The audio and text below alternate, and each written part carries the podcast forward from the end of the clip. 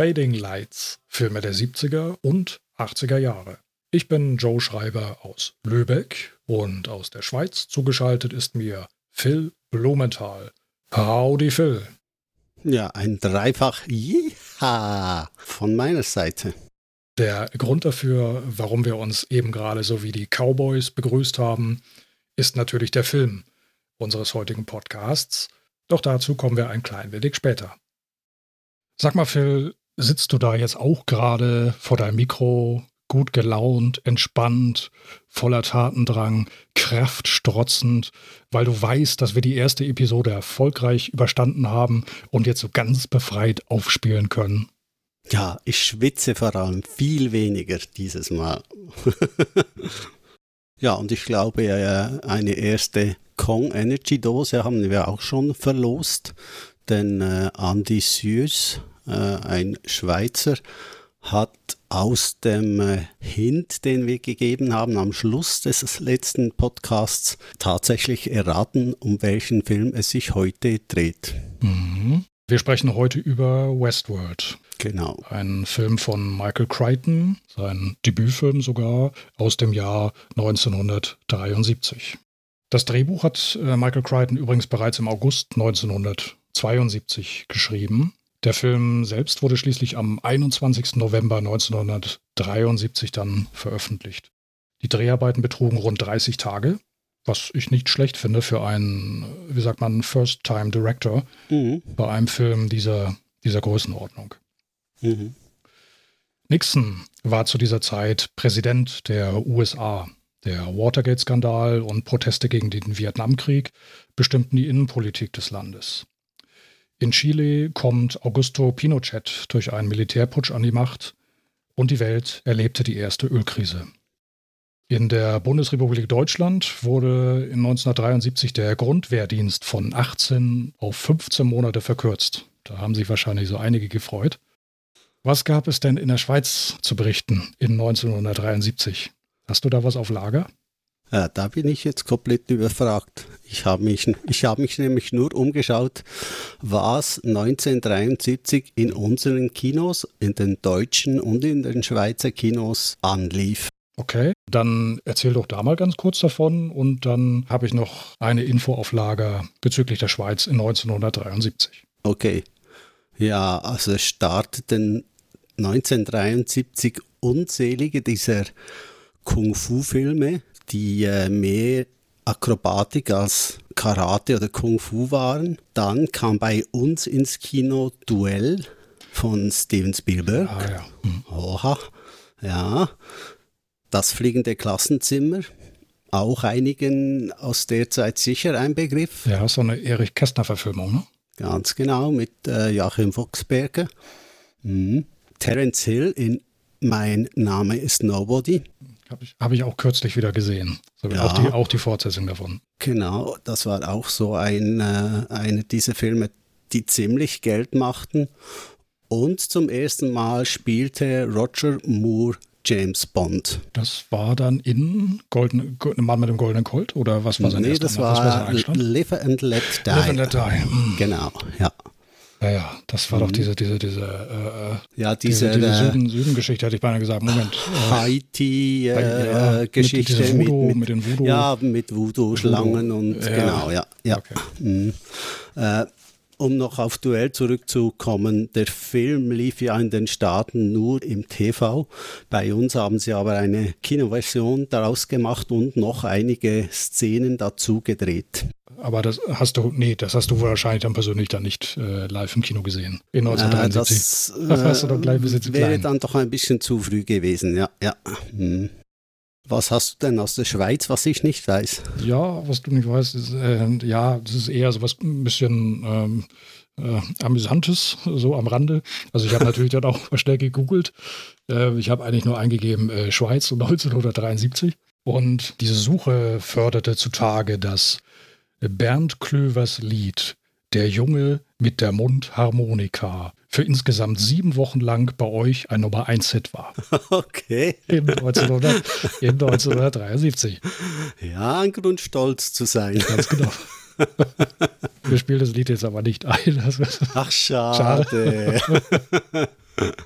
Dann lass uns doch mal eben zu unserer Rubrik kommen. Was haben wir beide zuletzt gesehen? Erzähl doch mal. Ich glaube, du hast, du hast einiges an Serien verschlungen, ne? Ja, allerdings ist immer noch eine dabei, die auch das letzte Mal noch dabei war. Von dem her, äh, und das war Fargo, die läuft halt immer noch. Mhm. Was mich aber sehr beeindruckt hat, ist Nocturnal Animals unter der Regie von äh, Tom Ford. Das ist sein zweiter Film erst. Es ist ein auf mehreren Ebenen spielender Thriller mit einer toll spielenden Besetzung. Amy Adams, der von mir gern gesehene Jack Gyllenhaal und Michael Shannon als Cop. Die Geschichte ist ziemlich Hitchcock-esque aufgebaut, packend, toll fotografiert und mit einer wirklich starken Musik äh, ausgestattet. Mhm. Also das ist ein Film, der mich ziemlich beeindruckt hat. Ist das ein aktueller Film oder wie, aus welchem Jahr stammt er?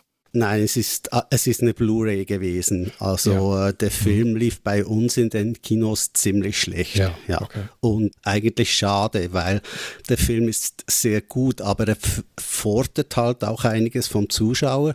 Und nur hinlehnen und ein bisschen sich berieseln lassen, das reicht bei Nocturnal Animals nicht. Ja, was, was war es bei dir denn? Ich äh, habe die, die Watchliste bei meiner Online-Videothek, die ist schon äh, furchtbar unübersichtlich. So wahnsinnig viele gute Filme, die, die ich da immer mal gucken möchte, aber irgendwie bisher noch nicht dazu komme. Und stattdessen habe ich einfach mal einen alten Film mal wieder gesehen. Und zwar ein Film von 1985, Young Sherlock Holmes. Ein wirklich toller Film, an den ich viele, also so, sofort Erinnerungen an meine Schulzeit bekomme. Den habe ich nämlich damals gesehen bei einem guten Schulkameraden in Bad Segeberg, die Kleinstadt, in der ich zur Schule gegangen bin. Und das ist auch ganz sicher ein Film, über den wir mal, mal podcasten müssen. Young Sherlock Holmes. Ja. Eine Emblem-Produktion. Eine Regie von äh, Barry Levinson mit Nicholas Rowe als Sherlock, Alan Cox als Watson, Sophie Ward als Elizabeth, Anthony Higgins als in einer ja, Dreifachrolle sogar. Ne? Aber wollen wir jetzt mal nicht zu viel verraten. Ja. ja. Den habe ich kürzlich erst gesehen und mich mm, ja mal wieder so an die alten Zeiten erinnert und, und äh, ja, der hat mir wieder mal sehr Freude, sehr viel Freude gemacht, ja. dieser Film. Ein ganz feiner Film, ja, absolut. Äh, fantastische Musik von Bruce Broughton, ja, und äh, wirklich sehr unterhaltend. Mhm. Macht Spaß. Kommen wir also zu dem heutigen Film unseres Podcasts der Film Westworld von Michael Crichton im Verleih der MGM. Der Film ist schlanke 88 Minuten lang, gedreht in Panavision-Format, anamorphotisch, also im Bildformat 1 zu 2,35. Der Ton ist in Vierkanal Stereo abgemischt. Chefkameramann war Gene Polito. Ich habe mal geguckt, was der gute Mann sonst noch so gemacht hat. Da war ein äh, Cheech und Chong-Film dabei, viel Rauch um nichts. Future World, also die unmittelbare Fortsetzung von zu Westworld und auch der Film Colossus, den ich bisher noch gar nicht auf dem Schirm hatte. Ich habe mir da mal ein paar äh, Standbilder angesehen, ganz kurz was zur Geschichte. Habe mir da so zusammengereimt, so, so, eine, so eine frühe äh, Wargames-Szenario, ja. äh, ja. also auch mit, mit äh, Computer, die Atomraketen übernehmen. Ja. Genau, das, die, die ja. Story ist nicht unähnlich. Ähm, ja. Der Film, den kann man sich durchaus mal gönnen. Also ich finde den, äh, ja, es passt auch in diese Zeit von, ja. von bisschen 1970 ist er gedreht worden, ja, Colossus. Genau. Also das finde ich sehr spannend. Den werde ich mir auf jeden Fall mal ansehen. Ja. Sehen, dass ich den irgendwo mal bekomme. Und vielleicht ist das ja auch mal ein toller Film, über den man hier sprechen kann. Sehr gern, ja. Westworld. Und am Anfang steht wie jedes Mal die Frage, wann und wo haben wir den Film zum ersten Mal gesehen? Hm, ja, noch ehe wir auf das zurückgehen, eingehen wollen. Ähm, du hast anfangs gesagt, dass der Film in nur 30 Tagen gedreht wurde. Mhm. Ähm, der Film war ein Low-Budget-Film. Er war auch so geplant, hat knapp äh, eine Million Dollar gekostet, war aber einer der ersten, die eine weite Distribution mit 300 Theatern, also 300 Kinos, an einem Tag genossen haben. Mhm. Ja, das ist also frühes Blockbustertum, kann man sagen. Ne? Das ist so eine Besonderheit vielleicht dieses Films. Es gab auch keine Previews vorab. Es gab sehr viel Werbung im Fernsehen mhm. mit diesen Schlagwörtern, die auch auf den Plakaten drauf sind. Und der Film hat ja ziemlich gut abgeräumt, ja. Ja, Wann und wo haben wir Westworld gesehen? Hm, ja, erzähl doch mal, fang doch mal an. Du bist doch gerade so richtig gut im Fluss, dann äh, mache ich dann anschließend weiter. Ja, wann kann ich nicht mehr sagen. Das war bestimmt auf VHS. Es muss anfangs der 80er Jahre gewesen sein, als die VHS-Welle äh, begann. Ja, das, der, der, der Film hat mir damals richtig Angst eingejagt. Dieser schwarze Mann, der äh, kaum mehr aufzuhalten war. Das hat mich fasziniert. Fasziniert hat mich natürlich auch, wie man äh, einfach so in einen Amusement Park gehen kann und für schlappe 1000 Dollar einige Roboter umnieten kann und dort wirklich Cowboy spielt, wie man sich ja als Kind eigentlich immer gewünscht hat. Bei mir ist es noch gar nicht so lange her, dass ich den Film zum ersten Mal gesehen habe. Um äh, korrekt zu sein, ich habe es jetzt auch nicht mehr ganz auf dem Schirm, vor zwei oder drei Tagen habe ich tatsächlich Westworld zum ersten Mal überhaupt gesehen. Der Film ist früher irgendwie immer an mir vorbeigegangen, war aber doch immer da und auch gerade gerade in meiner Kindheit, in meiner Jugend, als ich zur Schule gegangen bin, kursierte dieser Film. Das müssen dann auch die, schätze mal so die späten 70er gewesen sein vielleicht Anfang der 80er, als äh, der Film dann auch im äh, deutschen TV ausgestrahlt wurde. Ich kann mich noch erinnern, das war ein Film, über den man sprach, aber irgendwie hat es bei mir nicht sein sollen, dass ich den Film gesehen habe. Ging es dir wie mir? Ich hatte bei der Vorstellung, hätte ich eine der drei Welten auswählen können, Roman World und, und die Ritterwelt links liegen lassen. ich glaube auch. Äh, vielleicht haben sie das auch so ein bisschen stiefmütterlich behandelt. Also klar, es wurde dann immer hin und her geschnitten. Ne? Es gab dann immer auch mal zu sehen, was passierte gerade in den anderen Welten, aber die, die Westworld, aber das ist ja die, die, die titelgebende Welt, ähm, wurde natürlich bevor ja. vorrangig dann auch ähm, ja. behandelt im Film. Aber abgesehen davon, denke ich mal, ich wäre auch gerne der Cowboy gewesen. Tja. Ich wäre auch in die Westworld gegangen. Eben. Ganz klar. Ja, ja. ja, ich denke ja auch. Und äh, also gerade die römische Welt wurde ja auch im Film sehr äh, äh, nebenbei nur abgehandelt. Dass man sieht nur ein paar wenige Szenen davon. Äh, die Ritterwelt wird ein bisschen mehr bedacht, aber es ist schon der wilde Westen, der hier der Aufhänger ist für das Ganze, was dann äh, da kommen möge, ja. Zum Beginn des Films sehen wir einen Werbespot zum Park Delos, diesem Themenpark, in dem sich eben diese drei Welten, über die wir bereits schon sprachen, befinden, nämlich diese äh, Medieval World, die so eine Art mittelalterliches Europa darstellt, die Roman World, das eben also zur Römerzeit zugeht und eben die Westworld, in der eben der wilde Westen zu bereisen ist. Hi, Ed Renfrew for Delos again. If there's anyone who doesn't know what Delos is, well, as we've always said, Delos is the vacation of the future today. At Delos, you get your choice of the vacation you want. There's medieval world, Roman world, and of course, Westworld. In diesem Werbespot werden Besucher des Parks interviewt beim Verlassen des Geländes und äh, werden eben gefragt, wie es ihnen gefallen hat. Und die sind alle hellauf begeistert. Einer hat, glaube ich, erzählt, er war der Sheriff gewesen von Westworld die letzten zwei Wochen lang.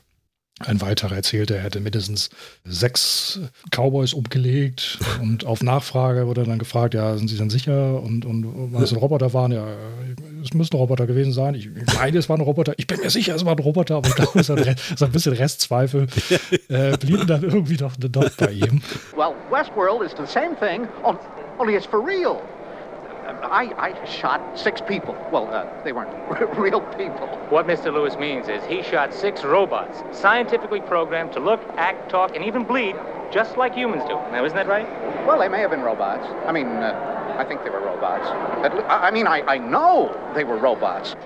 So eigentlich ganz, ganz amüsant. Ja, für die Damenwelt war natürlich auch was dabei. Also eine Dame schwärmte dann richtig von ihren Erlebnissen in der Roman World und dass sie also innerlich glühen.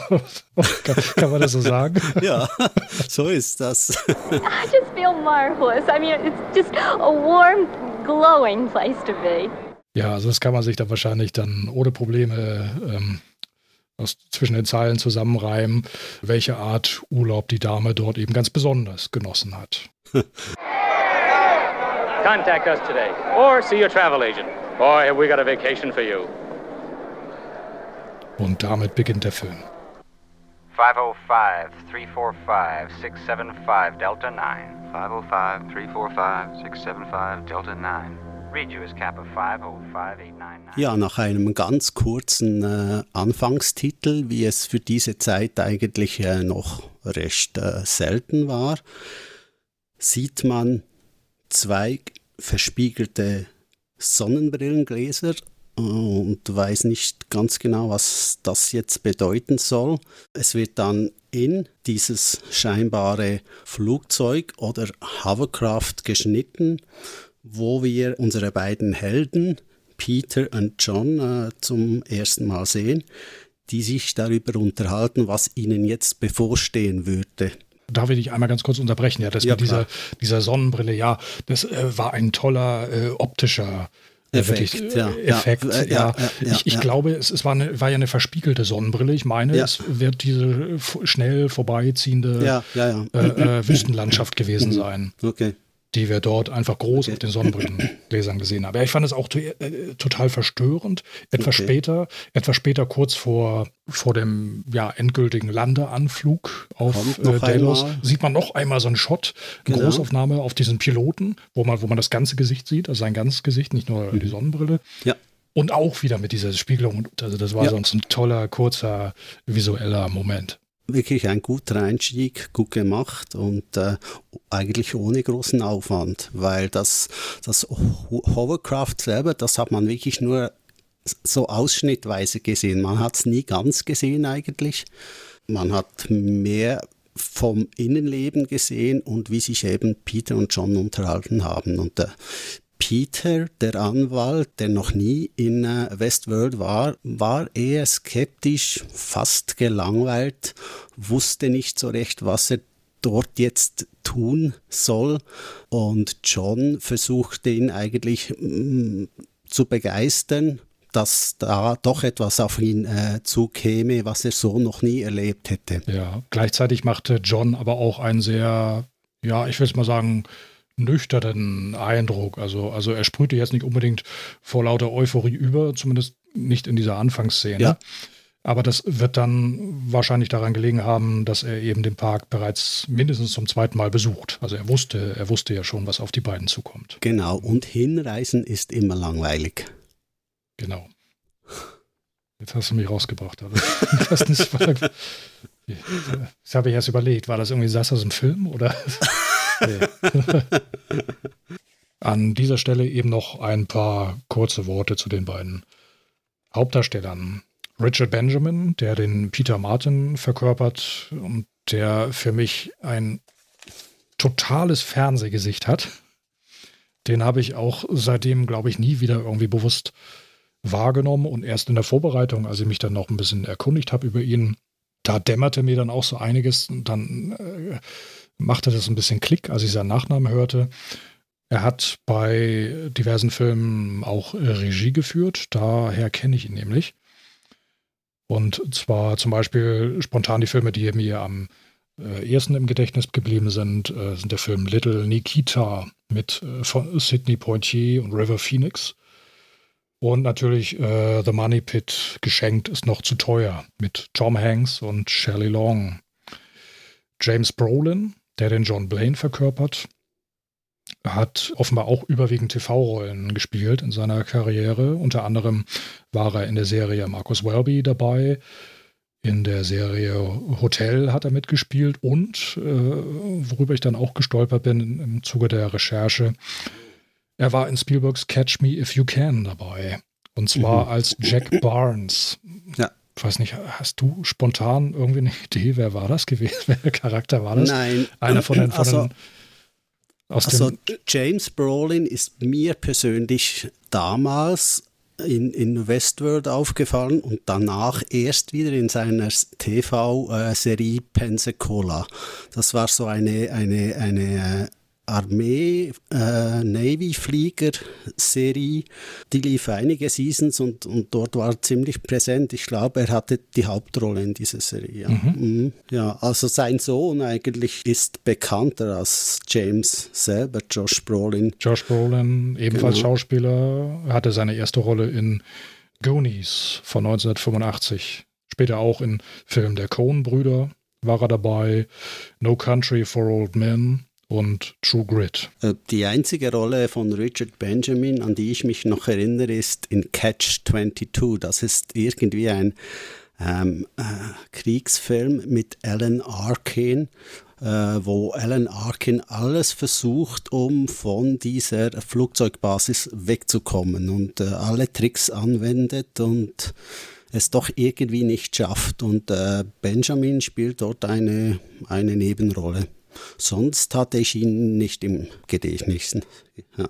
Also ich, wie gesagt, hatte ihn überhaupt nicht auf dem Schirm. Später macht es dann erst Klick, als ich dann ein äh, bisschen äh, nachgeforscht habe, auf IMDB äh, geguckt habe und dann eben sah, dass Ja. er eben auch zahlreiche Filme, äh, Genau. bei zahlreichen Filmen Regie geführt hat. Dann merke ich, oh Ja, ja, ich hatte das Benjamin, Gefühl- dann, Ich hatte das Gefühl, der, ich kenne den Namen und, und Mhm, gehe mir genau. seine, seine Darstellerliste ansehen und, und irgendwie macht es dort bei mir nicht Klick. Und, Mhm. und dann fiel mir aber Money Pit ein, war aber nicht sicher, ob es wirklich dieser Richard Benjamin war. Ja. Mhm. Und dann war es doch. Gut, nachdem wir uns jetzt ausführlich den beiden Hauptdarstellern gewidmet haben, wie geht es dann weiter mit unseren beiden Jungs? Sie kommen also an in Westworld und können natürlich einfach nicht, nicht einfach so ähm, losgelassen werden. Nein, sie müssen sich natürlich erst einmal zünftig einkleiden, bekommen also in einer großen, geräumigen, ja, ich nenne es einfach mal Kleiderausgabe, äh, bekommen sie dann ihre Westernstiefel, ihre Hosen, ihre Hemden, ihre Halstücher, die Hüte und, Und das Wichtigste, und das Wichtigste, ihren Colt. genau. Und das Ganze ist äh, untermalt mit einer schmissigen, ja, ich bin jetzt kein Musik, Filmmusikfachmann so wie du, das kannst du sicherlich besser noch gleich ähm, erklären, aber in einer schmissigen, wirklich urtypischen äh, Western-Musik. Oder wie, wie würdest du das am besten beschreiben? Ja, es ist irgendwie eher so eine Lounge-Music und mit ein bisschen Country-Flair.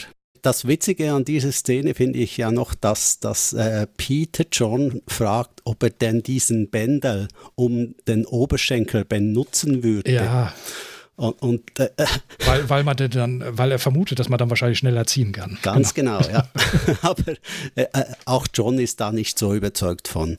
Also Peter meinte ja auch, er, er hätte es beim ersten Mal nicht gehabt, diese, diese Also Polster, John, ja. genau. John, äh, John, John, genau, ja, genau, sorry, John. ich komme durcheinander.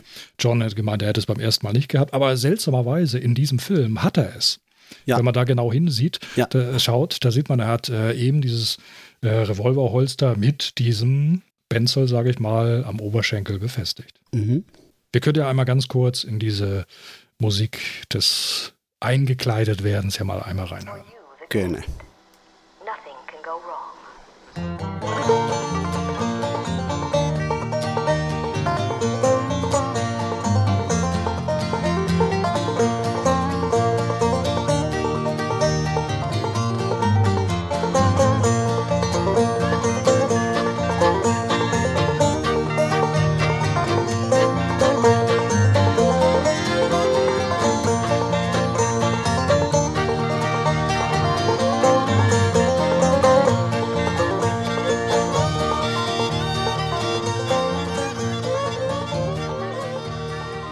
Ja, es ist doch eindeutig Saloon und äh, Country-Musik, die die beiden beim Aussuchen und Anziehen hier begleitet. Mhm, ja, und sehr schön finde ich auch, die Musik steigert sich auch zum Ende. Ne? Also es wird ja, sie werden ja immer mehr äh, vervollständigen ihr Outfit ja immer mehr. Ne? Ja, Also zum, genau. zum Schluss sind es dann nur noch die Hüte und äh, dann letzten Endes der Colt und äh, dann ist alles bereit und äh, ja, die große Show kann beginnen. Ja, bevor wir weiter in die Westworld hineinschreiten, vielleicht noch ein paar äh, Notizen zum Regisseur Michael Crichton, der auch Autor von äh, Bestsellern wie Coma und Jurassic Park war. Vorher, vor Westworld, hat er Andromeda Strain geschrieben, der auch verfilmt wurde. Und natürlich ein ganz großer Hit war die TV-Serie ER. Das war aber deutlich später dann, ne? Emergency Room? Ja. Das, war das nicht schon 90er Jahre dann? Später, ja, oder? das war deutlich ja. später. Das war ja. auch zu der Zeit, als er dann äh, The 13th Warrior machte. Mhm. Genau. Ähm, wenn man so sich seine Romane Andromeda Strain und äh, Jurassic Park und auch Westworld jetzt ansieht, äh, alle drei haben so ein bisschen die Gemeinsamkeit, dass irgendwas mit der Technik oder irgendwas im Park geht zünftig schief mhm. und läuft aus dem Ruder. Das haben alle seine alle diese drei äh, Geschichten gemeinsam. Und äh, ganz besonders bei Westworld äh, fiel es mir ja dann auch wie, wie Schuppen von den Augen, wie groß die, die Parallelen zu dem späteren Jurassic Park daneben sind. Ne? Also auch ein, ja. ein Themenpark, auch mit künstlich ja. erzeugten Wesen. Hier waren es eben Roboter oder Androiden. In Jurassic Park dann später tatsächliche Lebewesen. Es geht etwas schief, der Park läuft amok. Genau, denn die, äh, äh die Roboter bevölkern ja an und für sich den Amusement Park. Mhm. Die Gäste sind einfach da, um äh, Spaß zu haben, um um sich zu schießen, um sich im Saloon zu prügeln, um in der Burg ein gediegenes Fest zu feiern mit viel Essen und Trinken. Das ist so ein bisschen. Äh Dann kommen wir doch mal gleich zum persönlichen Abenteuer unserer beiden Helden, Peter und John. Das äh, beginnt nämlich nach einem kleinen Vogelplänkel. Im, haben, sie haben ein Doppelzimmer zugeteilt bekommen und äh, treffen dort auf ihren ersten Androiden, den, ich nenne jetzt einfach mal den, den Housekeeper. Und Peter hat sich von John sagen lassen, man erkennt die Androiden an den Händen. Und zwar an den Hand, äh, ja, Handinnenflächen sind eben so, ja, jetzt beinahe so ringartige Schwielen, hätte, hätte ich das jetzt bezeichnet. Ja, die Hände sind einfach, wenn sie gezeigt werden, dann kann man erkennen, dass es halt nicht echte Hände sind. Ja. Genau, ja, sind irgendwie ja. so, so, ringartige Spiele. So, ja. Irgendwie so, so, ja, so, so, sah das auf den ersten Blick aus. Es ist nicht äh, so sauber ausbereitet, äh, aufbereitet. Es dauert nicht lange und sie treffen auf den zweiten Androiden. Und der ist ihnen nicht ganz so wohlgesonnen wie der etwas zurückhaltende, vielleicht sogar ein wenig mürrische Housekeeper, sondern der ist, wie sagt man, wie, wie würde man, glaube ich, bei uns so schön sagen, auf Krawall gebürstet. Weiß nicht, sagt man ja. das bei euch auch so? Ja, das ist ziemlich das Wort. Er ist auf, auf Streit aus und äh, das ganz offensichtlich. Sie treffen auf ihn im Saloon und es ist der sogenannte Gunslinger. Ich habe überlegt, wie wird man das übersetzen? Mit Revolverheld vielleicht am ehesten? Ja, oder der Revolver, Revolvermann. Revolvermann, mhm, genau. der Gunslinger. Dargestellt von Jules Brunner.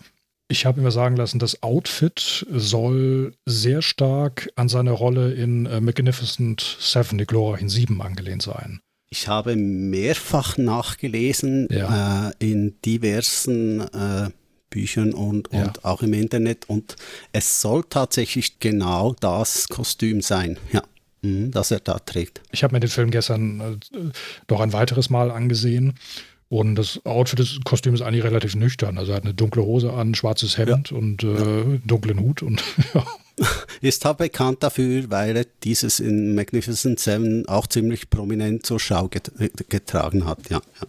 Also er betritt den Saloon, stößt dabei Peter äh, rempelt ihn so leicht an. Ne? Wie es sein muss, natürlich. Wie es sein muss. Äh, gönnt sich dann erstmal einen ordentlichen Drink ja, er nimmt ihn einfach nicht ernst, beleidigt ihn auch und wir hören in diese Szene einmal rein. He needs his mama. Kill him.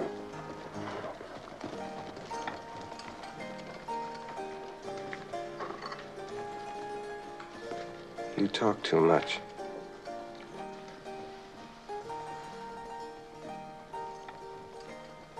You say something, boy.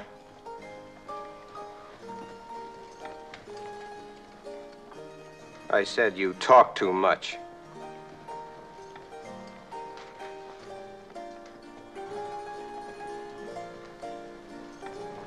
I had to make me shut up.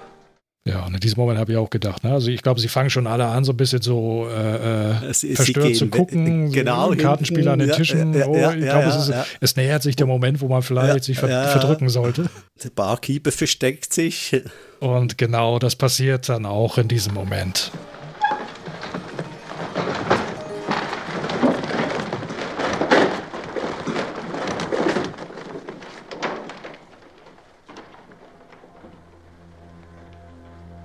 Your move.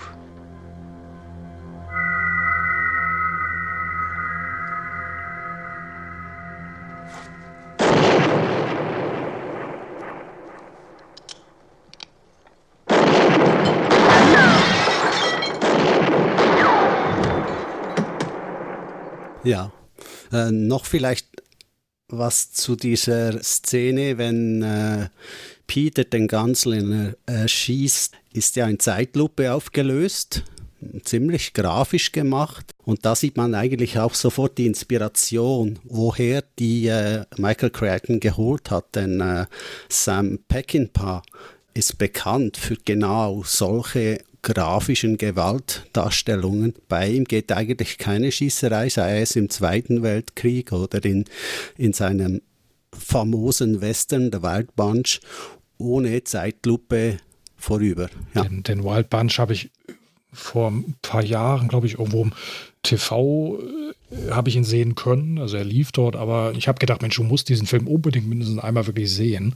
ja, Hab dann aus welchen Gründen auch immer aber abgebrochen, weil er sich am Anfang irgendwie doch für mich, vielleicht war ich auch an einem Abend einfach nicht in der Form, mich jetzt auf den Film einlassen zu können, aber es hat sich irgendwie sehr gezogen.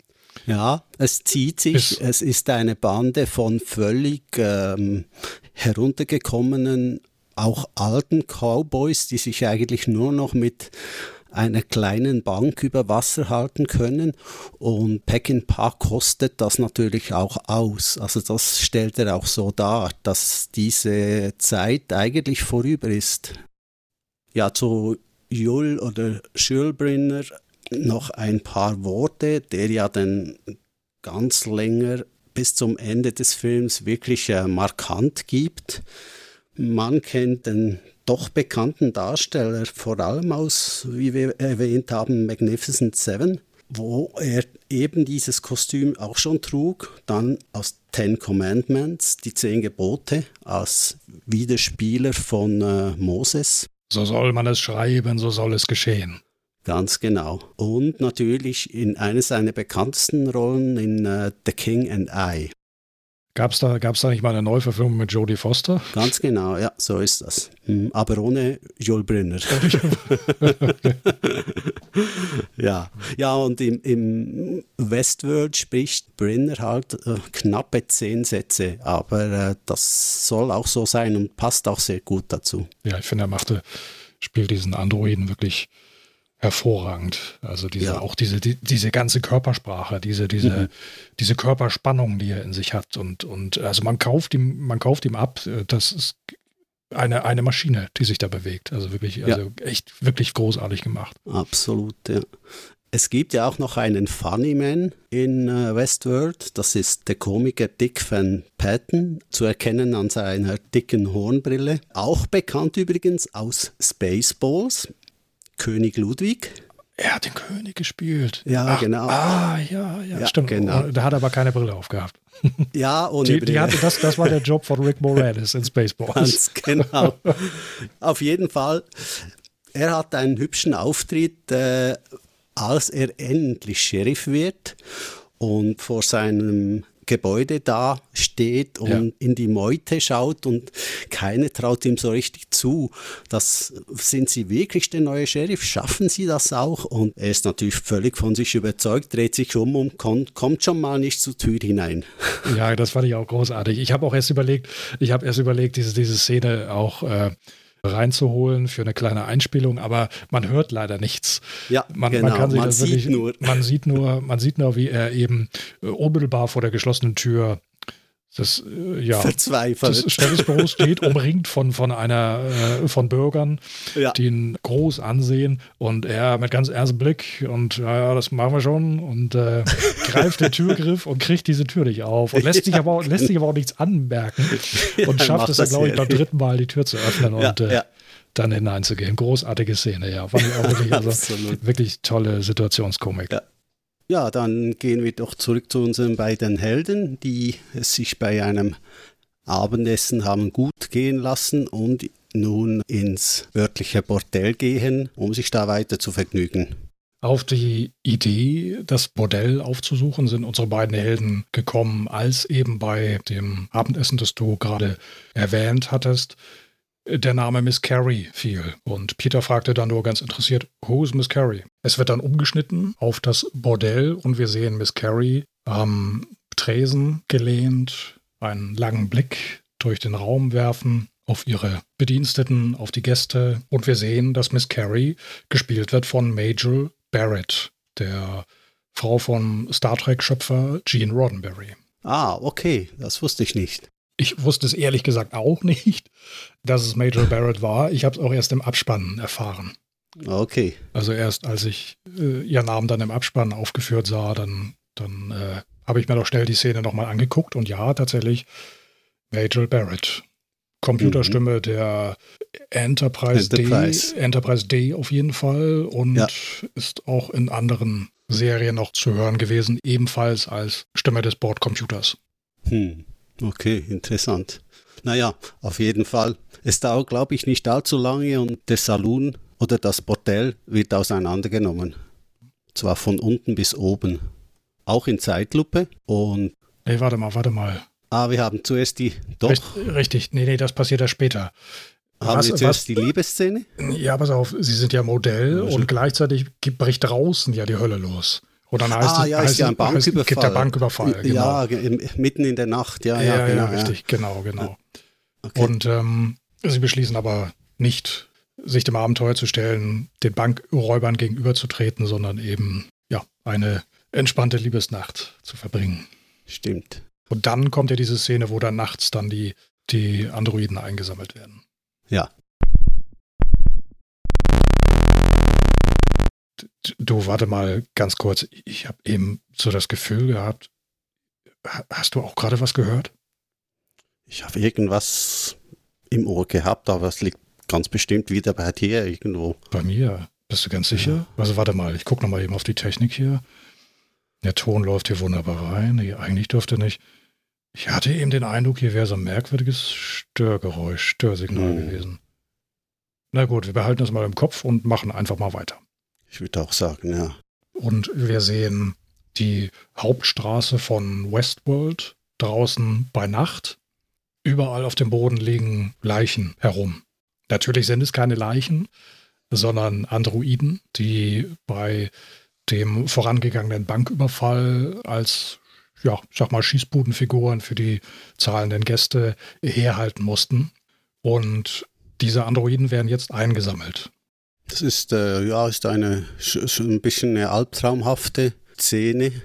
Ja, fast ein wenig surreal. Ja, weil wir sehen nämlich dieses, dieses Western-Setting. Wir sehen Westworld, wir, wir sehen eine echte Western-Stadt und plötzlich kommen hinter einem Haus hervorgefahren te die Techniker. die Techniker des Parks mit, mit einem großen Truck und, und einem Lichtwagen, bauen so einen Lichtmast auf, damit sie dann äh, Licht haben auf der nächtlichen Straße. Mhm. Und dann werden die Androiden eingesammelt. Ja, und zu dieser Szene hören wir auch eigentlich die ersten Klänge von Fred Carlins Musik, die äh, schon mal Dramatisches und Unheilvolles verkünden, während vorher war meist alles Saloonmusik oder kurze Sprengsel von, von äh, Rittersmusik und äh, ja, vielleicht können wir in das Stück Robot Repair mal reinhören.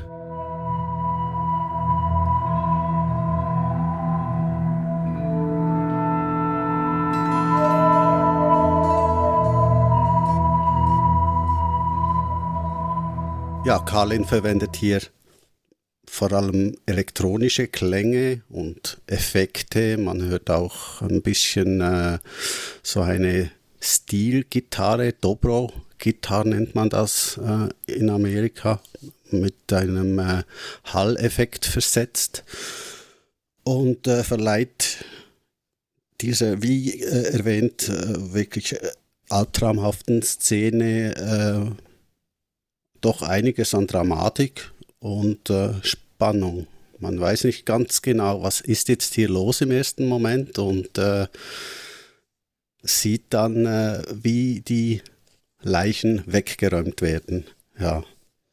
Fred Carlin übrigens, der Komponist der Musik, arbeitete nach Westworld äh, hauptsächlich im TV. Äh, vielleicht sagt dem einen oder anderen Man from Atlantis etwas mit Bobby Ewing, Patrick Duffy, amphibische Superheld. Ich glaube, es gab nur etwa zehn Folgen oder so von, von, von der Serie. Ja. ja.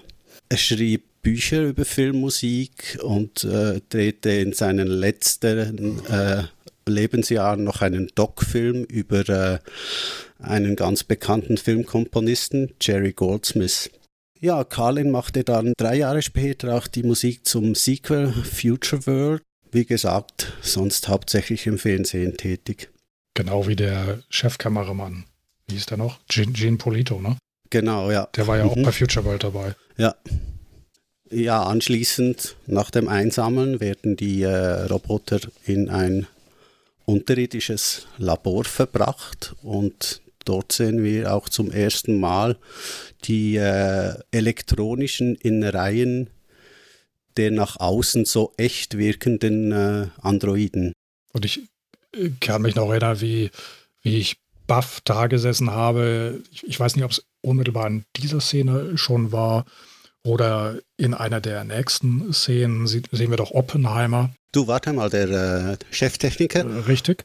Wie er diesen langen Gang, Mittelgang entlang schreitet, rechts und links von ihm die, ja, ich sag mal, hat fast sowas von OP-Tischen, auf denen die Androiden mhm. drauf liegen. Ja. Aber da liegen eben nicht nur menschenähnliche Androiden, sondern auch Hunde, Katzen, ganze Pferde. Genau, ja. das war, Richtig, ja. Das Alles, war schon.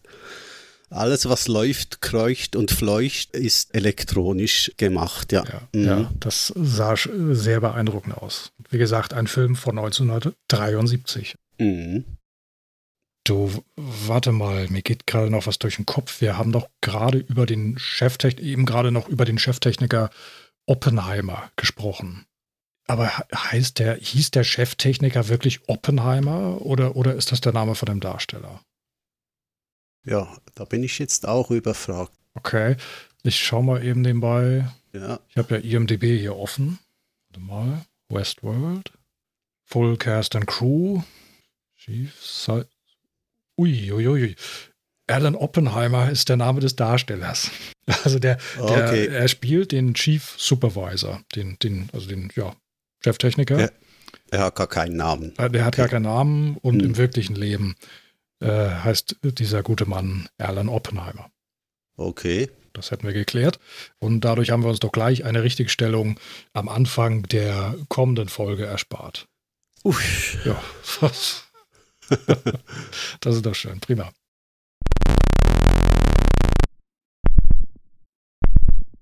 Huch, was war denn das? Hm, ist da irgendwas mit der Technik? Na, dann mache ich mir ein bisschen auf.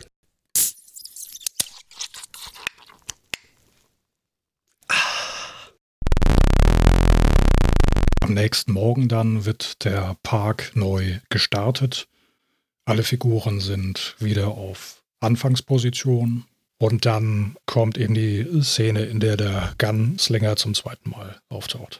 Peter ist in der Badewanne und singt ein fröhliches Wildwestlied vor sich hin, wenn sich John äh, rasiert, frisch macht in seinem Zimmer und der Gunslinger geht in dieses Zimmer. Und er bedroht John dieses Mal und Peter ahnt davon noch nichts, äh, weil er war im Nachbarzimmer und hatte sie eben in seiner Badewanne so richtig gut gehen lassen, geht dann den, den Gang entlang und hört durch die geschlossene Tür schon die Diskussion zwischen äh, John und dem Ganzlinger. In, in, in äh, Zeitlupe. Ja, er fackelt, er fackelt nicht lange, er, er zückt seine Waffe, hat, ist eigentlich nur bekleidet mit dem Handtuch und äh, tritt, tritt, tritt, mit dem bloßen wie, Fuß die Tür ein. Wie im Wilden Westen normal ist die Waffe dabei, ja, ist ja, das klar. Genau. Und äh, legt den Ganzlinger ein weiteres Mal um und diesmal eiskalt, würde ich sagen, ohne äh, zu zögern und erscheint in seiner, in seiner Rolle angekommen zu sein. Also nachdem er genau. anfangs ja der, der, der Zögerer gewesen war, mhm. der sich das alles noch nicht so richtig vorstellen konnte, ist er jetzt ja. richtig der, der große Western-Held. Und äh, meint zu John dann ganz cool, was he bothering you? so kann man sich ändern. So schnell kann es gehen. Ja, und das nur in einem Vergnügungspark.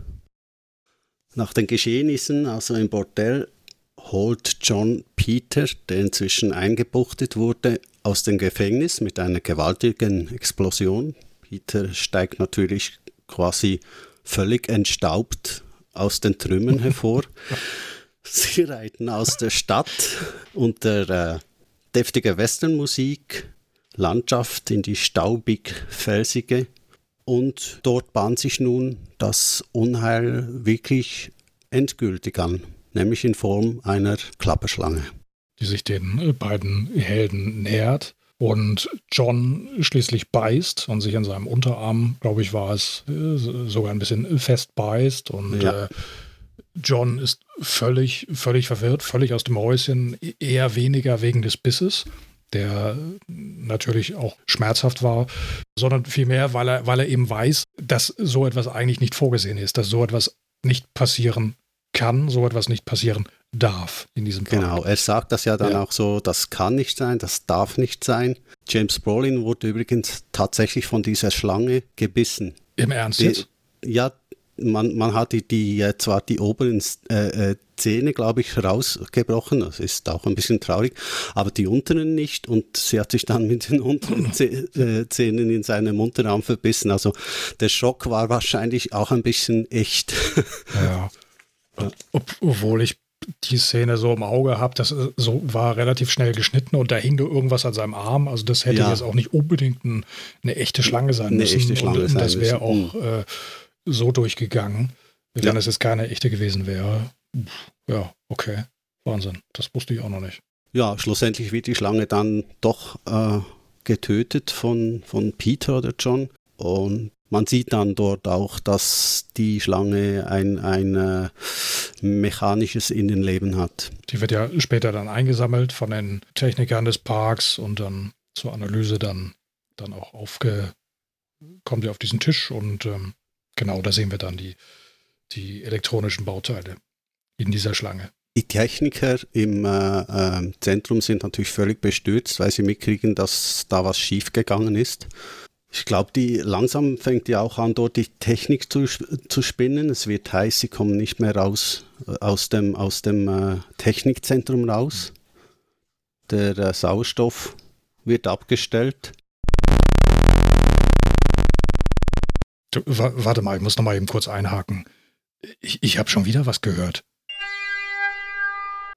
Ja, ganz deutlich jetzt, ja. Irgendwas stimmt ja heute nicht. Ja. Phil, ich habe da einen ganz üblen Verdacht. Sag bloß nicht. Ich mag's gar nicht aussprechen. Aber ich fürchte, unser Podcast hat Fehlfunktionen. Verdammte Technik. Der Podcast macht plötzlich, was er will. Er scheint ein Eigenleben zu entwickeln. Bist du noch da? Hallo? Joe? Hm. Jetzt ist er weg. Muss ich jetzt alleine weitermachen oder wie? Hm. Hallo Phil, hörst, hörst du mich noch? Ich, ich, ich, ich glaube, ich war gerade kurz weg. Kann das sein? Ich höre nur was zirpen irgendwie. Irgendwie ist ja gewaltig der Wurm drin der Podcast macht heute, was er will. Also, ähm, meine Damen und Herren, liebe Zuhörer, wir bitten vielmals um Entschuldigung und um Ihr Verständnis. Leider scheint es sich gerade herauszukristallisieren, dass unser Podcast ein, eine Art, ja, ich weiß gar nicht, wie ich es beschreiben soll, eine Art Eigenleben zu führen beginnt. Es ist, als wenn unser Podcast eine künstliche Intelligenz entwickeln würde und ähm, ich weiß gerade nicht, wie wir hier weitermachen. ob wir überhaupt weitermachen können, ob es überhaupt noch einen Morgen geben wird. Okay, das heißt dann? Aber jetzt sind die Störungen, glaube ich, gerade weg. Dann, dann würde ich doch vorschlagen, nutzen wir den Moment und machen mal eben ganz schnell weiter in unserer Filmbesprechung.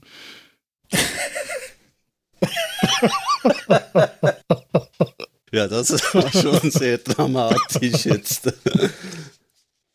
Ja, meine Damen und Herren, wir sind wieder äh, zurück. Wir haben uns wieder beruhigt. Der Podcast hat sich wieder beruhigt. Äh, hoffen wir zumindest. Ja, Phil. Eigentlich haben wir jetzt ja äh, schon ziemlich weit vorgegriffen. Ne? Normalerweise macht man sich ja nicht gleich schon in der zweiten Folge über den eigenen Podcast lustig. Ja, das ist so. Wir sind wahrscheinlich schon ziemlich fortgeschritten. Wir, das sind, so. hm. wir sind ziemlich weit fortgeschritten. Wir weit, weit entwickelt. Weit, weit entwickelt oder ganz schlicht und ergreifend einfach nur unserer Zeit sehr weit voraus. Ja, oder ratlos. O oder beides.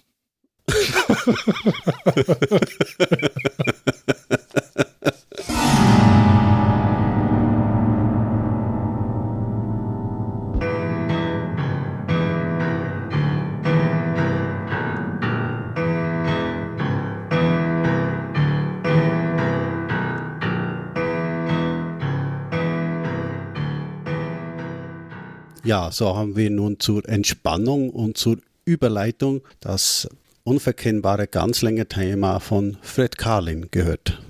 Vielen Dank dafür, dass du uns nun wieder zum Film zurückgeführt hast. Worum geht es denn eigentlich in Westworld? Was, was ist der Kern des Films? Es geht um diesen Amusement Park, wo sich die Menschen vergnügen ja, und, und manchmal stumpf und dummsinnig. Und eigentlich wird es ja jetzt mit diesem Westworld, äh, mit diesem Delos Resort, wird es erweitert, indem wir äh, quasi das, das, ich sag jetzt mal, das, das Dunkle beim Menschen in den Amusement Park bringen. Also töten, äh, schlagen und Sex. Mhm, genau, die, ja. die ja, wie sagt man, die, die niedersten menschlichen Instinkte die, genau. werden angesprochen ja. und bedient in diesem Park. Ja. ja, ja. Mhm. Mhm. In, in, in, dem quasi alles erst einmal möglich erscheint, indem man seine, seine geheimsten Wünsche erfüllen kann, erfüllen kann ausleben kann. Ob sie kindlich oder erwachsen sind. Und letzten Endes geht dann aber alles fürchterlich schief und der Park gerät außer Kontrolle. Ja, zwar völlig. So im Sinne von äh, Vertrauen wir zu sehr auf die Technik, könnte man das äh, ein bisschen reinbringen. Wir lassen uns davon einlullen und bedienen uns nur noch der Technik, ohne irgendwie sie zu hinterfragen. Michael Crichton macht das ja auch im, im Film. Also ich empfand das jedenfalls so, er lullt zu sehr ein mit seinen Barfights, mit, mit den Späßen, mit den Schießereien auf, auf den staubigen Straßen von Westworld. Und äh, plötzlich bricht die Hölle los und wir stehen etwas ungläubig da wie der Cheftechniker und seine Leute im, im Kommandoraum. Wie Jurassic Park zeigt uns Crichton ja auch auf, dass wir nicht alles kontrollieren können, was wir um uns so gebaut haben.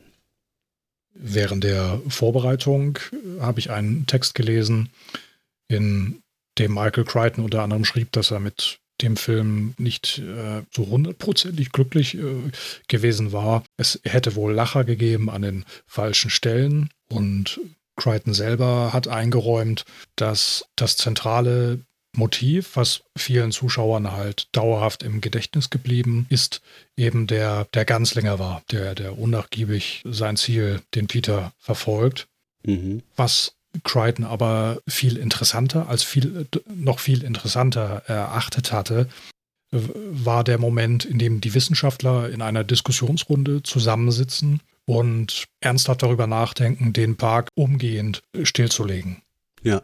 Und das ist irgendwie so ein bisschen untergegangen in diesem mhm. ganzen, wie mhm. du es mal, äh, Verfolgungsszenario. Ja, die ja doch fast 30, 30 Minuten dauert und äh, die, die eigentlich die, die kurze Sequenz mit den Wissenschaftlern ver dagegen natürlich fast weg. Obwohl sie, sie ist drin, sie ist da, man, man hört, äh, wie, sie, wie sie darüber sprechen und Oppenheimer ist ja wirklich der Befürworter zum, zum äh, möglichen äh, Abschalten des Parks. Aber die Opposition ist dann auch in dieser Runde zu groß und das erinnert ja auch ein bisschen an, an die heutige Zeit. Also es muss, the show must go on, ja. Es muss halt einfach weitergehen, auch wenn irgendwas nicht funktioniert, nicht läuft. Hm. Lass uns doch zum äh, finalen Kampf unserer beiden Überbleibsel, hätte ich jetzt beinahe gesagt, kommen. Ja. Ich weiß nicht, hat, hatten, hattest du schon erwähnt, dass Peter den Ganzlinger schon leicht beschädigt ja. hat, indem er ihn mit Säure angegriffen hat, die er ihm ins Gesicht kippte? Im, Im Labor war das ja, nein, das habe ich nicht erwähnt, fällt mir aber gerade ein, ich meine gelesen zu haben, dass dieser Effekt mit der Säure mit Alka-Seltzer hergestellt wurde. Jules Brinders Gesicht wurde da mit Alka-Seltzer eingeschmiert, dann das Wasser draufgeworfen und han, dann hat es tatsächlich so gebubbelt und ge, geblaselt ge, ge, und äh, gezischt und, und gedampft, genau, gedampft, gedampft ja auch irgendwie. Ja, ja. Mhm. ja. Getan hat Peter ja dies aufgrund eines Tipps, den er von dem armen äh, Servicetechniker bekommen hat, den er in der Wüste traf, der dort an seinem kleinen Wägelchen in aller Hektik äh, versuchte, einen Reifen zu wechseln und dann ja. leider, leider kurz darauf von Ganzlinger dann äh, erschossen wurde. Der gab ihm halt den Tipp, dass Säure eben die, die optischen Sensoren beschädigen oder zumindest doch stark äh, beeinträchtigen könnte. Mhm. Sodass ähm, ja, die, der Android ihn eben nicht so gut wahrnehmen kann. Und er gab ihm auch den Tipp, es mit Hitze zu versuchen. Also sich, ja. beziehungsweise dass Hitzequellen ähm, sehr gut dazu geeignet sind, sich zu verstecken, weil die Androiden ja auf äh, Wärmequellen programmiert sind. Hold out your hands. Let me see your hands. You're a guest. You really gave me a scare. Look, uh, everything's broken down. The machines have gone crazy. You know about the machines? Yeah, I repair them. There's one chasing me now, a gunslinger. Gunslinger. Must be a model 404, maybe a 406. If he's a 406, he's got all the sensory equipment. it's a beautiful machine. He's after me! I don't doubt it. What can I do? There's nothing you can do. If he's after you, he'll get you. You haven't got a chance. There must be something. Fella, don't kid yourself. There are things you could try. Acid for his uh, visual system. Noise for his hearing.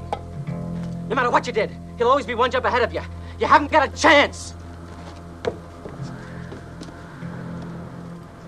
Yes, I do.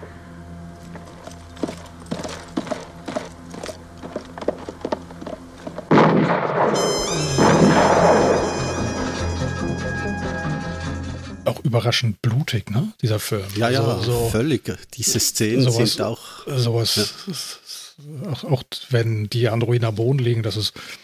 Gut, vielleicht hat man sich gedacht, okay, man weiß ja, dass es keine Menschen sind, dann machen wir das einfach mal. Mhm. Aber ja, und die, die Referenz, die Referenz ja, zu Sam Peckinpah, das ist äh, wirklich in diesen Sachen ja. absolut äh, sichtbar. Vielleicht, äh, ich weiß auch nicht, ob es unbedingt so nötig gewesen wäre, aber ja. Äh, naja, also ich fand es ich fand's damals gruselig, ja. Mhm. War doch ziemlich eine blutige Angelegenheit. Hm. Mhm. Auch wenn das Filmblut aus heutiger Sicht so ein bisschen aussieht wie dieses Tim Burton Spaßblut, hätte ich mal gesagt. Ja, äh, genau. Also es ist schon ein bisschen sehr äh, ketchupig. Ja, ja, genau.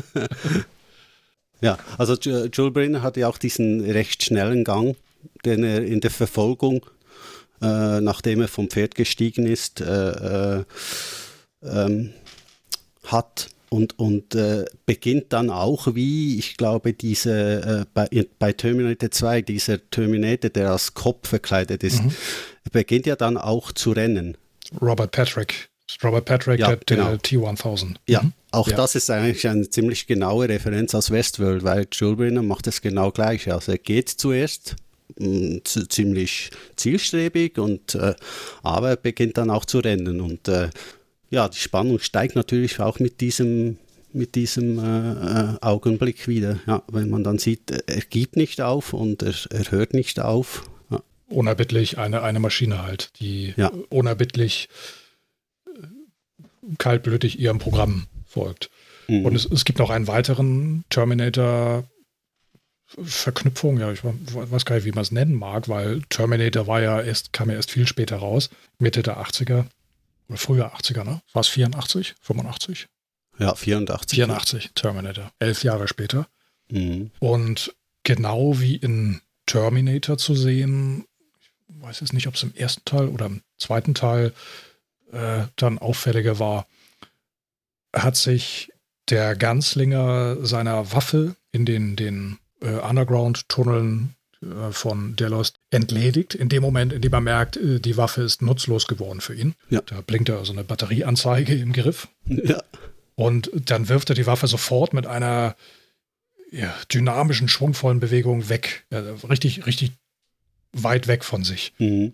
Und äh, das hat man in Terminator später dann auch so gesehen, dass der Mhm, Terminator ja. sich einer, einer Waffe, einer, einer nutzlos gewordenen Waffe, einem nutzlosen Werkzeug sofort entledigt. Und sich Das gar nicht spielt ja keine Rolle. Er weiß, er kann auch anders irgendwie sein Ja. Opfer beseitigen. Ja, mhm, genau. mhm. Mhm. Ja, es gibt auch noch eine andere Referenz zu einem anderen Film, und zwar diese funkelnden Augen, die man bei Joe Brinner äh, speziell sieht. Das sind Kontaktlinsen, die er da tragen musste. Und äh, man sieht diesen Effekt in einer Einstellung ganz, ganz besonders gut ausgeführt, wenn er dem Gang, dem unterirdischen Gang entlangläuft. Oben hat es äh, so äh, Lampen, ja, zwischendurch immer wieder ein bisschen Schatten und äh, von seinem Hut wird natürlich auch ein, ein Schatten geworfen äh, auf, auf sein Gesicht. Aber jedes Mal, wenn er in diesen Schatten schreitet, wo gerade keine Lampe ist, leuchten die Augen mehr auf. Dann wieder ein bisschen weniger, dann wieder ein bisschen mehr. Und das fand ich auch hervorragend gemacht, ja. Hm, Und die Referenz natürlich dazu, bei mir war das dann später mal sofort, ah, okay, Ridley Scott war nicht der Erste, der seinen Androiden glänzende Augen verpasste.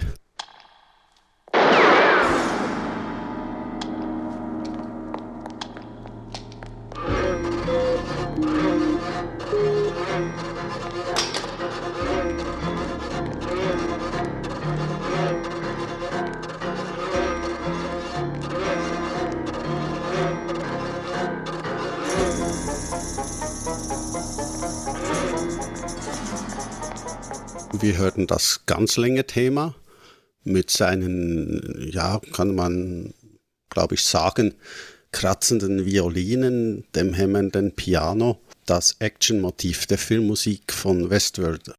Vielleicht noch interessant zu erwähnen, Fred Kalin spielte fast alle Instrumente bei den Stücken, die Spannung und Dramatik äh, vermitteln, selbst. Das war eher selten zu jener Zeit. In der gesamten Verfolgungssequenz ist es natürlich vorbei mit der holden Rittersmusik und den Saloonklängen und dem Yippie-Yo.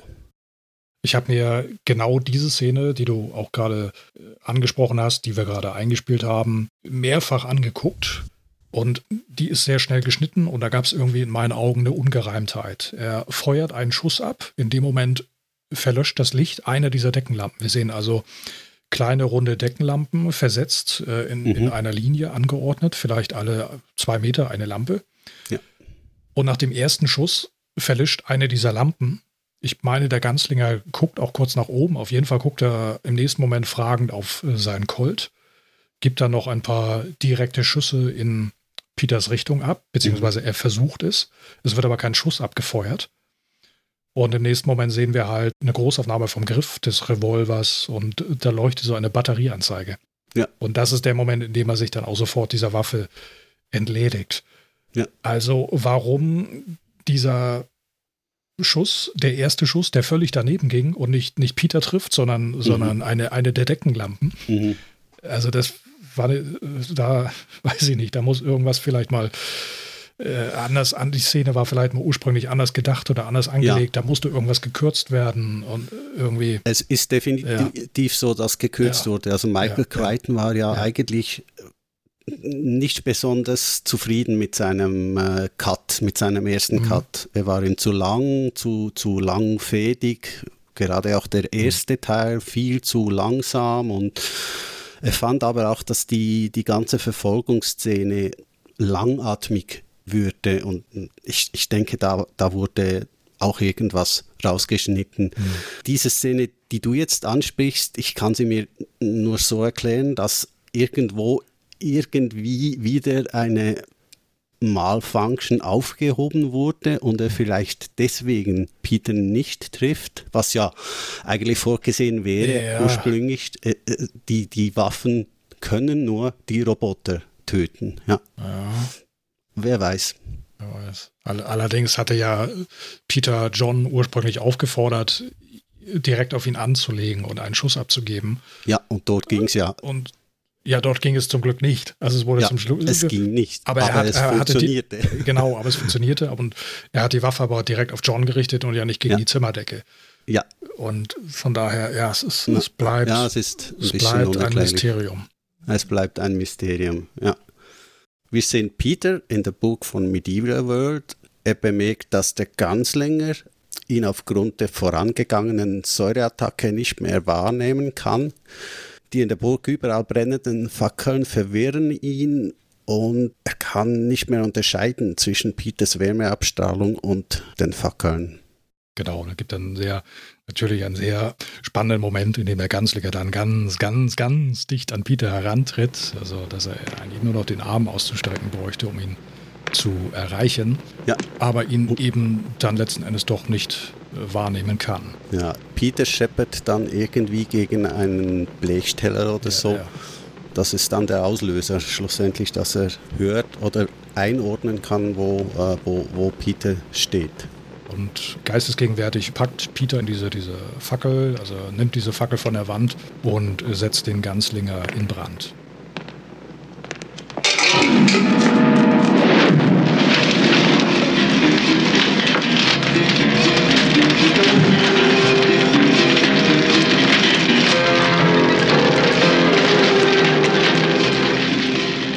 dir ist ja dort noch etwas Spezielles aufgefallen.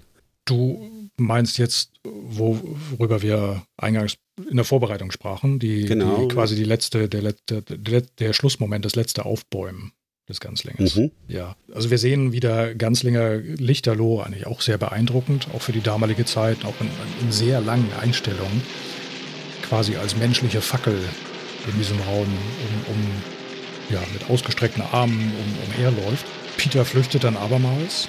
Ja, ja, weil jetzt, jetzt kommt ja, jetzt kommt doch, glaube ich, noch die, die angekettete, die Help me.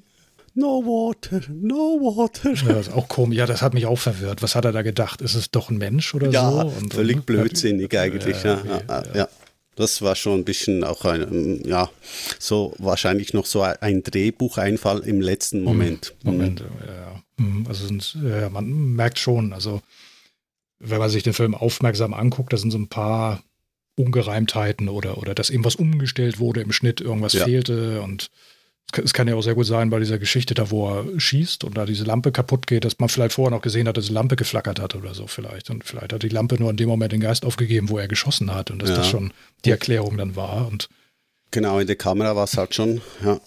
Hm, aber im Schnitt verwirrt es dann halt. Ne? Er ja, schießt ja, und wieso geht jetzt die Lampe mhm. an der hm. Decke aus? Ja, Aber das war ja noch nicht das Ende des Ganzlänges, denn wir sehen ihn später noch einmal. Es ist so äh, eine Idee, die man ja, heute ganz gerne in Filmen verwendet. Äh, der Schluss ist noch nicht der Schluss. Es kommt noch ein Schluss. Ja, und nach dem Schluss ist auch noch nicht Schluss, sondern es kommen noch drei weitere Schlüsse. Ja, und im Abspann noch, dann nochmal einer. Nochmal noch mal drei Höhepunkte hinten dran. genau. da hatte ich auch dran gedacht, als ich das gesehen habe. Mensch, das ist ja total aktuell. Ja. So würde man das heute und, und, und selbst dann wäre es noch mal, wäre wahrscheinlich noch mal zweimal zurückgekommen, oder? Mhm, absolut. Ja, ja, ja. Ja, wir sehen den Ganzlinger ganz zum Schluss. Äh, also dann tatsächlich zum Schluss, als wir ihn das letzte Mal sehen, vollkommen verkohlt. Also in einem Schockmoment. Peter ist alleine in einem Gewölbekeller, nach wie vor in Medieval World, also in der Mittelalterwelt unterwegs geht langsam eine Treppe hoch, dreht den Kopf zur Seite und dann steht er natürlich als wie sagt man, Jumpscare, würde man wahrscheinlich heute sagen. Ja. Blickt er dem verkohlten Ganzlinger direkt ins Gesicht. Ich meine, er streckt nochmal die Arme nach ihm aus, Mhm. fällt dann, stürzt dann aber ein, ein paar, ich glaube, so, da ist irgendwie so ein Treppenvorsprung, stürzt ein paar Stufen hinunter, liegt auf dem Bauch und richtet sich dann aber noch einmal auf. Und äh, in dem Moment gibt es dann einen kleinen Schnittfehler, der mir, ja, der mir dann doch aufgefallen ist. Das ist wirklich eigentlich, eigentlich nur eine Kleinigkeit, aber ich fand es dann doch ein bisschen störend. Und zwar der Ganzlinger, der richtet sich nochmal auf. Wir sehen ihn aber nur von hinten. Wir sehen nur seinen, seinen Rücken. Und in dem Moment, wo er sich dann zu Peter, also zur Kamera umdreht, sehen wir, dass seine Gesichtsplatte fehlt. Wir sehen also in seinen, in seinen offenen Schädel rein. Nochmal ein Schockeffekt hinten dran. Als er dann im nächsten Moment aber endgültig umstürzt, um dann wirklich nicht nochmal aufzustehen, sehen wir seine Schädelplatte neben ihm liegen. Und äh, sie hätte also auch vorher schon dort liegen müssen. Ja, siehst du. Hatte man dann aber äh, gelassen. Vielleicht auch einfach nur, war es auch einfach nur ein Kniff, um, um äh, den, den, den Effekt, dass das äh, Gesicht eben frei ist oder offen ist, äh, um diesen Effekt zu vergrößern, dass man noch nicht diese Schädelplatte dort hat liegen sehen. Mhm. Vielleicht war es auch einfach nur ein äh, Versehen oder im, die Szene ist im Schnitt entstanden, nachträglich. Ja. Und es ließ sich da nicht mehr ändern. Das ist auch möglich. Also der Schnittfehler selber ist mir nicht aufgefallen. In der Szene zuvor allerdings mit dem verkohlten Ganzlinger äh, ist mir aufgefallen, es sitzt immer noch der Hut auf dem Kopf und zwar wirklich perfekt. Ja, das ist schon ein echter Revolvermann ohne Hut. Ne? Der Hut gehört dazu, definitiv, ja. Was, was mir auch noch eingefallen ist, ich habe mir auch noch so ein paar äh, Sachen notiert und eine Sache ist mir noch eingefallen, als Peter auf der Flucht vor dem Ganzlinger, also vorher, in der Roman World ankommt, die ja auch schon in Trümmern liegt, weil ja, Ja. die Androiden dort auch alle, alle Gäste umgebracht haben. Also dort herrschte ja, ja auch schon das totale Chaos. Und wir sehen Peter durchquert mit seinem Pferd einen ja, Bachlauf, so würde ich es mal nennen. Mhm. Und in diesem Bach liegt eine Statue. Und wir sehen das Gesicht dieser Statue und an der Wange läuft ein Wassertropfen entlang. Mhm. Und das sieht in dem Moment tatsächlich so aus, als wenn diese Statue weinen würde. Ja, eine fast surreale Szene. Eine stumme Entsetzung der Statue über den Park, der komplett außer Kontrolle geraten ist. Mhm. Am Schluss des Films sehen wir Peter völlig erschöpft, weggetreten, auf den Stufen einer Steintreppe sitzend. Wie gesagt, er befindet sich immer noch in diesem Gewölbekeller der Roman World. Und in seinen Ohren hallt der Werbespruch des ja, anfänglichen TV-Moderators. Got a vacation for you, vacation for you, for you, for you, you, you, you, you, you, you, you, you, you, you, you, you, you, you, you, you, you,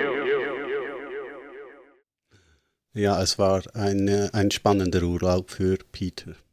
den er so schnell ganz sicher oder überhaupt nie mehr vergessen wird. Mhm. Von Westworld existiert auch eine TV-Fassung, die im US-Sender NBC erstmals am 28. Februar 1976 ausgestrahlt wurde. Diese Fernsehfassung ist jedoch nur geringfügig länger als die ursprüngliche Kinoversion. Unter anderem sieht man auch eine kurze Außenaufnahme des Hovercrafts ganz am Anfang des Films. Denn man sah das Hovercraft ja ansonsten nur von innen Und ganz große Ausschnitte, ja. während, während des Landevorgangs. Ja, genau. Mhm. Da setzte es auf irgendwie so, so, so Säulen, sah das aus, Mhm. ne? Als wenn er Ja, so von, auf, ja. auf Säulen Ja, aufsetzen es, würde. Es sah ein bisschen merkwürdig aus dort. Man, man wusste genau. nicht ganz genau, eigentlich wu- wusste man eh nicht, dass es ein Hovercraft ist, weil es wurde nie ganz aufgelöst. Ja. Dann lass uns doch nochmal eben über die Veröffentlichung auf DVD und Blu-ray sprechen. Die DVD selber ist mit 2,35 zu 1 im Bildformat angegeben und die Blu-ray, die meiner Meinung übrigens auch ein einiges satter in den Farben war, mit 2,40 zu 1 im Bildformat. Und ich hatte das subjektive Gefühl, ähm, ich habe den Film im, im Heimkino geschaut mit Projektor, dass die Blu-ray tatsächlich ein wenig mehr vom Bild zeigt, denn die DVD. Ja, also doch tatsächlich ein klein bisschen Ein breiter. klein ist das Bild. bisschen, ja. Ich schätze mal, äh, das, was ich da im Hintergrund höre, bist nicht du, der da furchtbar durstig ist. das stimmt, das ist Hundi. Hundi muss genau. ich noch mal ein, muss ich das Ach, mal sagen? Das ist, das, das, das ist das ganz normale Leben, das gehört dazu. Artus. Wenn der Hund Durst hat, dann muss er trinken. Ja, jetzt hat er ja Artus. Jetzt habe ich noch die Küche offen lassen. warte, warte mal. Ja, komm jetzt raus und mach Platz. Hopp. Ich kann jetzt so schnell warten. So, okay. Jetzt äh, erhöht, hat sich gerade wahrscheinlich in den letzten Sekunden ähm, so Zuschau Zuhörerquote ist wahrscheinlich jetzt dramatisch in die Höhe geschnellt, weil wir jetzt nämlich auch Hunde im Podcast haben. Ja, und dann habe ich noch Schweizerdeutsch mit ihm gesprochen. Auch noch das, ja. Also das ja. lässt sich jetzt eigentlich ganz schwer toppen. Also ich. Ja. Ähm, also hohe Kunst jetzt.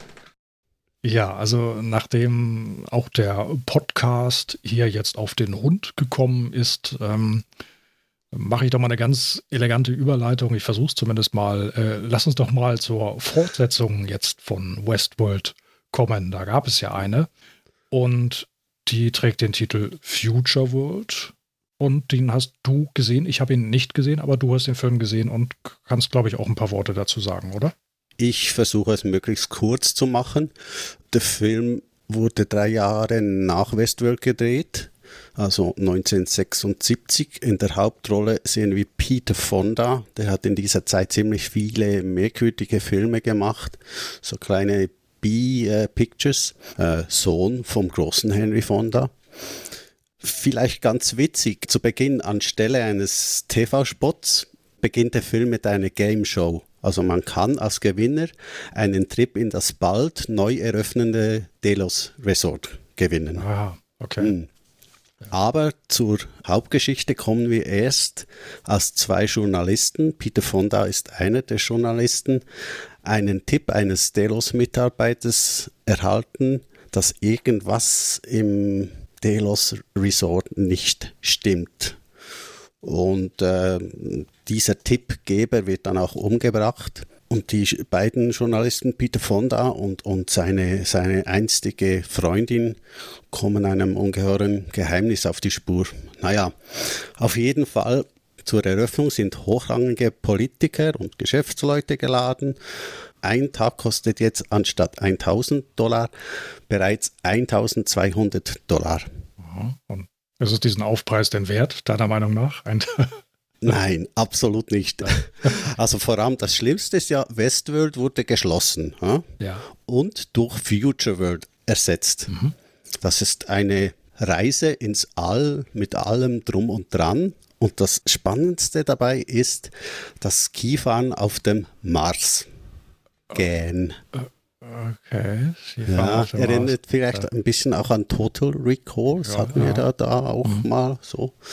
Ja. Aber die Augen blähen wahrscheinlich nicht, die Augäpfel treten nicht so weit vor wie bei Natürlich Ani. Nicht. Wie bei Ani. genau, sie, sie haben übrigens dort auch so Anzüge an, die sehen aus wie die der Teletubbies. Ja. Oh nein. So also es klingt, das schon, klingt schon sehr äh, schräg. Äh, ja. So zum, ja. Eigentlich, eigentlich hatten sie ein höheres Budget, aber das geht dem schlechten Drehbuch und, und, und den saumäßig schlechten Darstellern völlig verloren. Also es ist, äh, ist schon recht fragwürdig, dieses Sequel. Äh, okay. Aber sag mir doch mal ganz kurz, wenn, wenn Festworld dicht gemacht wurde und es mhm. jetzt eben Future World gibt, du hast mir ja einen Link geschickt zu einer äh, ominösen äh, Traumsequenz in diesem ja. Film und dort sehen wir doch aber wieder Jules Brünner, den Ganzlinger. Wie kommt Ganz denn der genau. Ganzlinger, nachdem Westworld dicht gemacht worden ist, jetzt in die Future World? Auf das wäre ich jetzt gerade gekommen. Okay. Außerdem ja. gibt es nämlich ein Traumresort. Dort kann man äh, sich in eine gewünschte Figur oder Situation äh, äh, verwandeln lassen. Ein russischer General wird dort zum Beispiel zum russischen Zaren. Ja. Also mhm. die Sequenz mit Jules Brenner ist eine dieser äh, Traumsequenzen, die sich die Freundin von Peter Fonda wünscht. Hm. Es ist völlig verwirrend. Die Sequenz, du hast sie ja gesehen, ist ah, es ist wirklich schrecklich mit harter Arme, Jules Brinner.